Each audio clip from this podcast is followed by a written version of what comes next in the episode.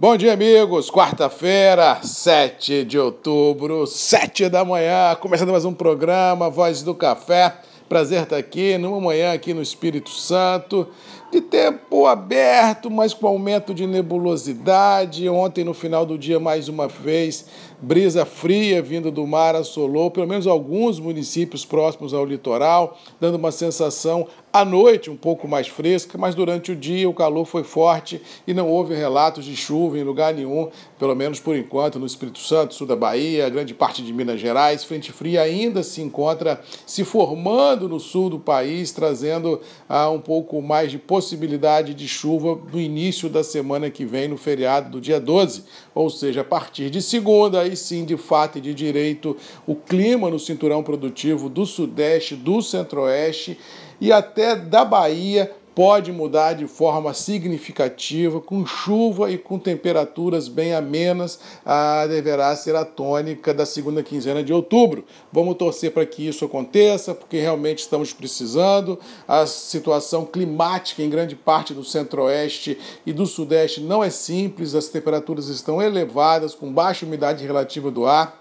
A maioria do setor produtivo, independente da cultura, passando momentos complicados, uns com atraso de plantios, outros com perda realmente de, de produção e outros com, com ansiedade olhando a, as floradas que já abriram em algumas regiões importantes da cafeicultura. Ou seja, independente da commodity que nós estamos analisando, todas elas que estão dentro desse cinturão produtivo têm passado dias muito complicados e com ansiedade no limite. Vamos torcer para que a segunda quinzena chegue rápido e com ela venha realmente uma certa tranquilidade ao setor produtivo. Com relação aos mercados, ontem tivemos um dia até certo ponto tranquilo, com bolsas e dólar buscando correções ante as recentes volatilidades, dólar que tinha caído muito em passado recente, anteontem, ontem subiu um pouquinho, mas nada assim que venha mudar assim o dia a dia dos negócios. Tudo que cai muito recompra, tudo que sobe muito vende, ou seja, esses ajustes de curto prazo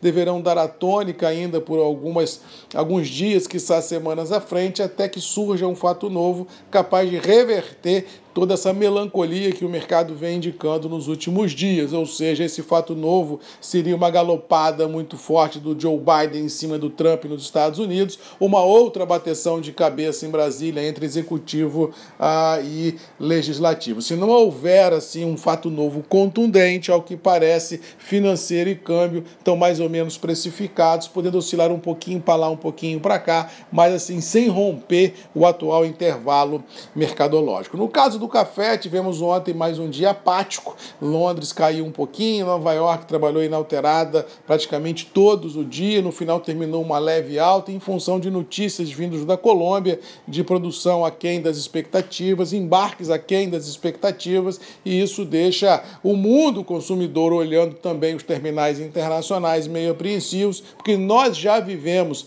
uma queda nos estoques de certificados em Nova York, nós já vivemos uma queda nos estoques do Green Coffee americano, ah, e isso, se vier a ser confirmado, uma queda de produção e uma queda de embarque nesses cafés colombianos, que são vitais para ter alguma tranquilidade nesses estoques lastreados na Bolsa, realmente a situação ganha sustentação e a gente pode vir a ter um terminal principalmente em Nova York, ganhando sustentação e, por tabela, recompras. Cuidado e atenção, porque nós estamos excessivamente vendidos em Nova York, estão excessivamente esticados, e essas notícias de bastidores de Colômbia e essa queda que nós tivemos no dólar no Brasil nos últimos dias pode validar um processo de recompra mais forte, independente da chuva da segunda quinzena, porque, como eu já disse aqui, essa chuva já foi precificada pelo mercado, já foi expurgado esse efeito chuva das cotações e, assim, não, ela não é hoje caracterizada mais um fato novo. Chuva do dia 15 em diante já é passado, já é uma coisa que já foi precificada pelos investidores e a próxima precificação climática que nós vamos ter no Brasil é depois das chuvas, para a gente ver se choveu, o quanto choveu choveu, aonde choveu e se continuará a chover. Ou seja, o próximo deadline, o próximo driver do mercado é o pós-chuva, porque a chuva já está no preço e não tem por que derrubar mais as cotações. E no mercado interno, os preços estão estabilizados em reais,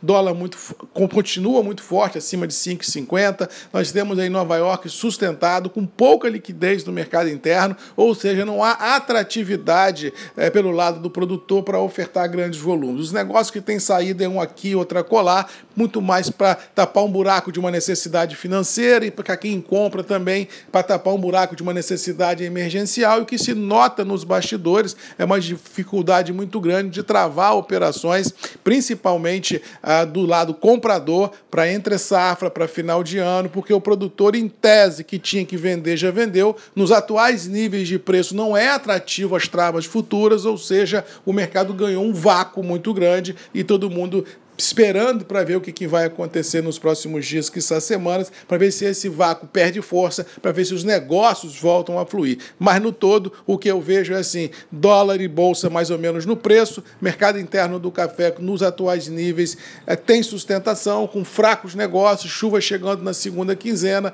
mas para hoje especificamente não estamos acreditando em nenhum grande coelho para sair da cartola, ou seja, mais um dia, mais do mesmo, mais um dia com preços firmes, mais um dia de bolsa estabilizada e mais um dia de ansiedade no limite. No mais, vamos ficando por aqui, desejando a todos uma boa quarta-feira, que Deus nos abençoe, que a gente possa enfrentar os desafios e vencê-los. E lembrando sempre que nós temos um encontro marcado comigo, Marcos Magalhães, a voz do café, todos os dias, às sete da manhã, grupos e redes MM, ponto de encontro de todos nós. Beijo, um abraço, fiquem com Deus, boa quarta-feira! Até amanhã, às sete, comigo aqui. Fui!